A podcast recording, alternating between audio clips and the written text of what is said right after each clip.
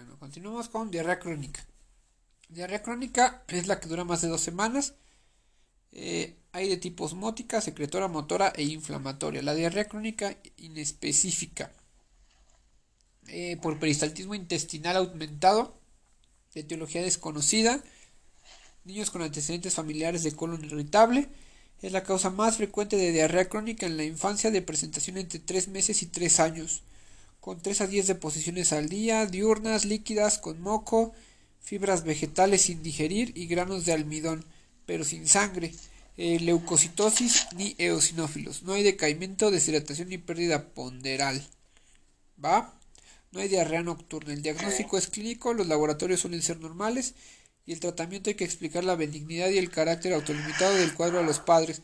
Se aconseja dieta normal equilibrada en grasas con restricción de jugos industrializados y la diarrea suele desaparecer entre los 4 y 5 años. Esa es la crónica inespecífica. Por peristaltismo aumentado. tenga, quién sabe. Por peristaltismo intestinal aumentado de etiología desconocida, niños con antecedentes familiares de colon irritable es la causa más frecuente de diarrea crónica en la infancia de presentación de entre 3 meses y 3 años con 3 a 10 deposiciones al día, diurnas, líquidas con moco, fibras vegetales sin digerir y granos de almidón pero sin sangre, leucocitos ni eosinófilos. Ajá. No hay decaimiento, deshidratación ni pérdida ponderal y no hay diarrea nocturna y esto se va a quitar a los 4 o 5 años, ¿va? El tratamiento pues es hay que explicar la benignidad a los padres y aconseja dieta normal y adecuada, ¿va? Diarrea crónica. Postgastroenteritis. Es la intolerancia transitoria a la lactosa. Ajá, por pues destrucción eritrocitaria.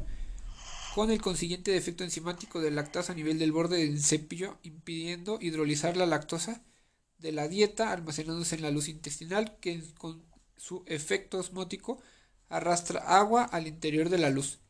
Esta pérdida transitoria puede ser secundaria a procesos infecciosos intestinales u otras como enfermedad celíaca o la intolerancia a las proteínas de la leche de vaca.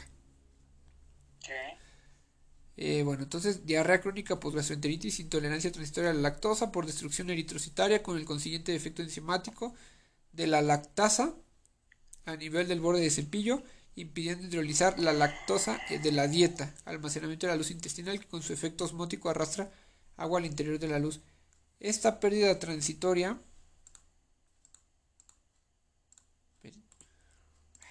Esta pérdida transitoria puede ser secundaria a procesos infecciosos intestinales u otras como enfermedad celíaca o la intolerancia a las proteínas de la leche de vaca. Clínica diarrea acuosa explosiva y ácida con abdomen meteorizada y un llamativo eritema perianal diagnóstico. Sospecha clínica para la confirmación es con el análisis de H2 en aire expirado. El lácteo fecal Chinga, como que el análisis de H2. Sí, güey, confirmación de análisis de H2 expirado. ¿Hidrógeno 2 en el aire expirado? Sí, mira. Qué castroso, sí, pues sí. Yo creo que sí, güey. Pues no mames. Vamos a ver.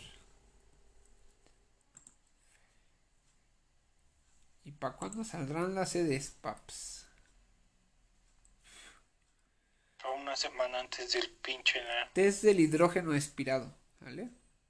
Qué castroso H2. Entonces, confirmación del hidrógeno en el aire expirado, el lácteo fecal aumentado, la detección de cuerpos reductores en heces negativos, también conocida como clinitest. Tratamiento retirada de la lactosa en la dieta durante un tiempo de 4 a 6 semanas o hasta la remisión del cuadro. Hay que hidratar adecuadamente al paciente con gastroenteritis y nutrirlos precozmente con dieta normal según su edad y tolerancia para conseguir la regeneración precoz del enterocito. Eh, ajá. Después viene enfermedad celíaca. Eh, enfermedad celíaca es de base inmunológica causada por intolerancia permanente a la gladina del gluten. Ok, a la gladina del gluten. permanente la gladina del gluten con base genética. Esta proteína se encuentra en el trigo, la cebada, el centeno, la avena y la triticale, que es una mezcla del trigo y el centeno. ¿Va? Entonces, enfermedad celíaca de base inmunológica causada por la intolerancia permanente a la gladina del gluten con base genética. Esta proteína se encuentra en el trigo, la cebada, el centeno, la avena y la triticalia, que es una mezcla del trigo y centeno. Si, si pueden comer tapiocas, si pueden comer tapioca, sésamo, arroz, maíz y mijo. Es, es, condicionada por diferentes haplotipos de HLA como DQ2, DQ2 y DQ8. Entonces, acuérdense, enfermedad celíaca, HLA, DQ2 y DQ8. Ajá. Eh, se afecta mucosa de, de, duodeno y yeyuno. El cambio más precoz es el infiltrado inflamatorio de la lámina propia a expensas de linfocitos T alfa delta. Más adelante hay hiperplasia de las criptas y por último atrofia vellositaria. Clínica de 1 a 3 años de edad, más en mujeres con grados de presentación variables, desde casos graves hasta subclínicos en los que se diagnostica en la edad adulta. Entonces, clínica 1 a 3 años de edad, más en mujeres con grados de presentación variables, desde casos graves hasta subclínicos en los que se diagnostica en la edad adulta. Síntomas se pueden clasificar en dos grupos. Clínica gastrointestinal frecuente en la edad pediátrica y es por la mala absorción con diarrea o estreñimiento. Dolor abdominal, heces malolientas, anorexia, signos de desnutrición y retraso ponderostatural.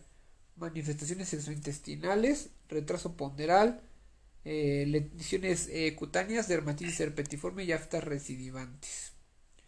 Déficits nutricionales como anemia ferropénica, en ocasiones refractaria al tratamiento con hierro, déficit de calcio, osteopenia, déficit de calcio y osteopenia, otra vez, afectación hepática y, y hipertransaminasemia criptogénica, ¿va?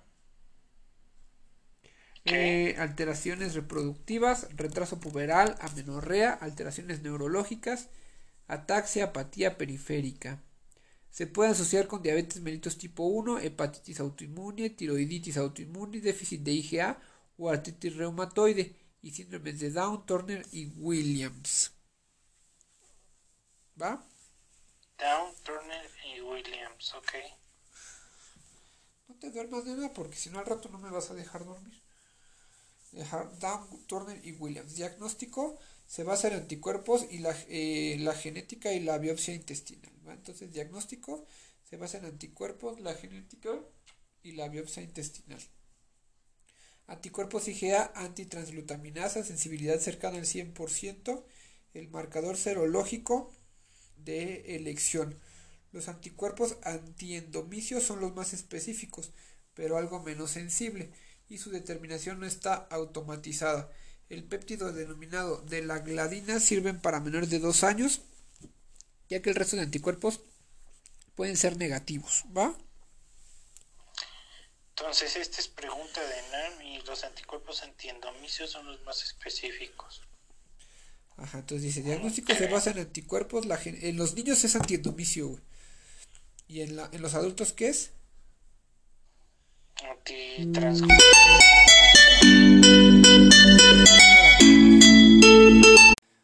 Bueno, se interrumpió esto. Bueno, diagnóstico se basa en anticuerpos, la genética, la biopsia, eh, biopsia intestinal, anticuerpos IgA antitransglutaminasa, sensibilidad cercana al 100%, el marcador serológico de elección. Los anticuerpos antiendomicios son los más específicos, pero algo menos sensibles, y su determinación no está automatizada. El péptido, el antipéptido diseminado de la gladina sirven para menores de 2 años, ya que el resto de los anticuerpos pueden ser negativos, ¿va? Estudio genético 90% HLA-DQ2 positivos y el resto HLA-DQ8. La presencia de HLA compatible únicamente indica predisposición genética, pero no es diagnóstico de enfermedad. Sirve para descartar la enfermedad y se recomienda en clínica fundada, pero con serología negativa. Biopsia intestinal, cambios histológicos característicos, pero no patológicos. Casi ya no se usa por mejores resultados con los anticuerpos. Ajá. Eh, entonces, a ver, entonces el ¿cuál es antiendomicio es el más específico, pero no es tan sensible. Y el que tiene sensibilidad cercana al 100% es el transglu- antitransglutaminasa. Pero ¿va? la biopsia tampoco es el diagnóstico. Y el el de elección aquí dice antitransglutaminasa. Y la biopsia dice con cambios histológicos característicos, pero no patológicos. Casi ya no se usa por mejores resultados con los anticuerpos. Ahí está. Tratamiento. Estamos hablando de niños. Y ¿eh? ahora, güey, de eso ya después lo vemos, no aquí en pedias, y lo vemos en gastro, ¿me acuerdas? Ajá. Porque a mí me han preguntado de dónde se hace la biopsia. ¿De dónde? ¿De qué parte? Pues no sé, güey. Colon, intestino delgado, qué pedo. La neta no me acuerdo. Creo que es intestino delgado, ¿no? Pero no sé qué porción. ¿Pero cómo lo busco? ¿Biopsia en qué? Enfermedad celíaca, güey.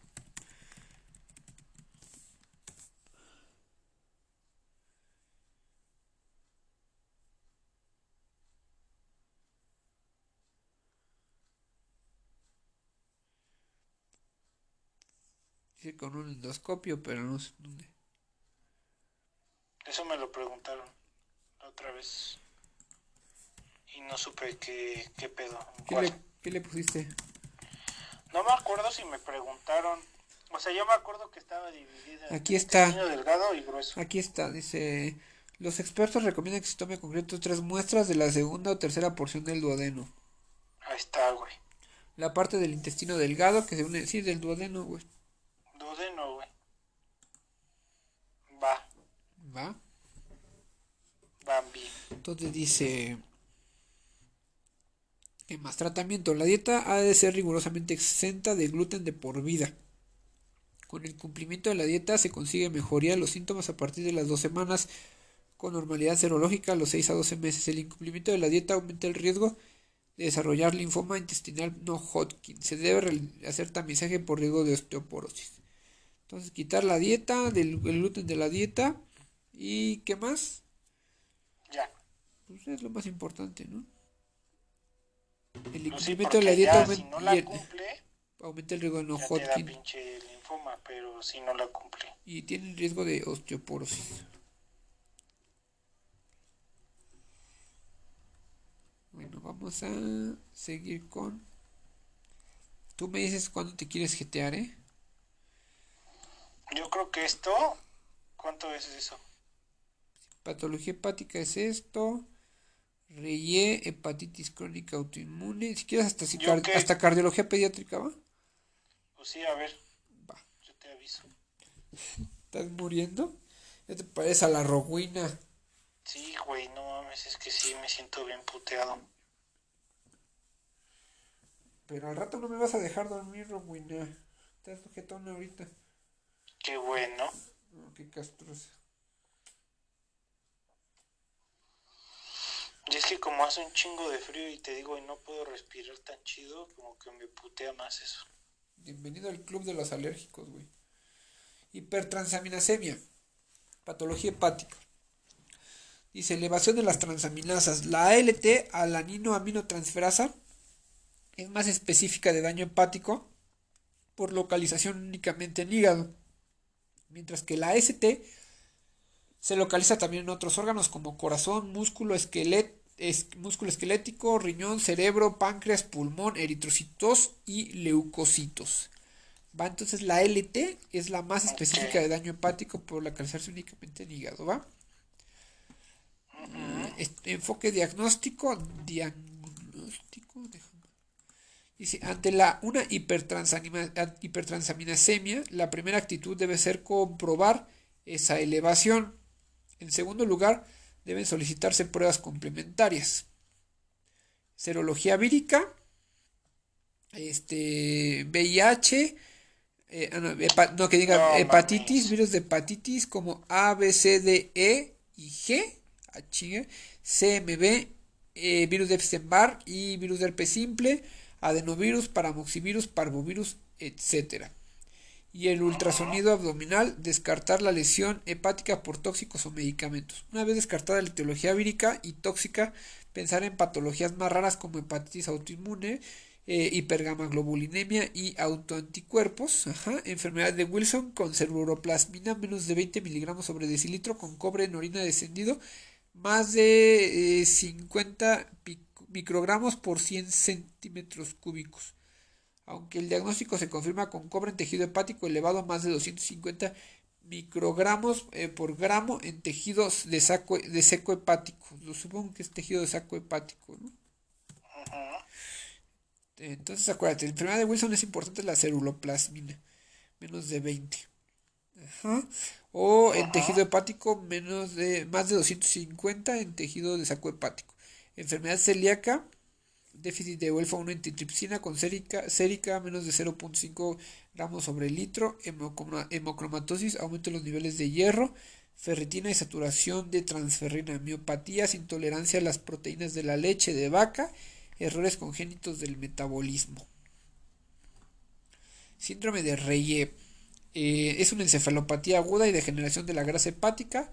Etiología, afectación multiorgánica en la que la lesión ocurre fundamentalmente a nivel mitocondrial. Hay relación entre el padecimiento de infecciones virales y el consumo de aspirina, por lo que es prudente evitar el consumo de ácido de acetilsalicílica en pacientes con gripe o varicela. Importantísimo. Esto es, de, importantísimo. Me lo han puesto el paciente que toma aspirina con varicela. Clínica, niños de 4 a 12 años, previamente sanos, que han contraído eh, infección de vías respiratorias superiores, sobre todo de influenza B o varicela. De 5 a 7 días, cuando el paciente comienza a recuperarse, surgen vómitos bruscos, persistentes. Ajá.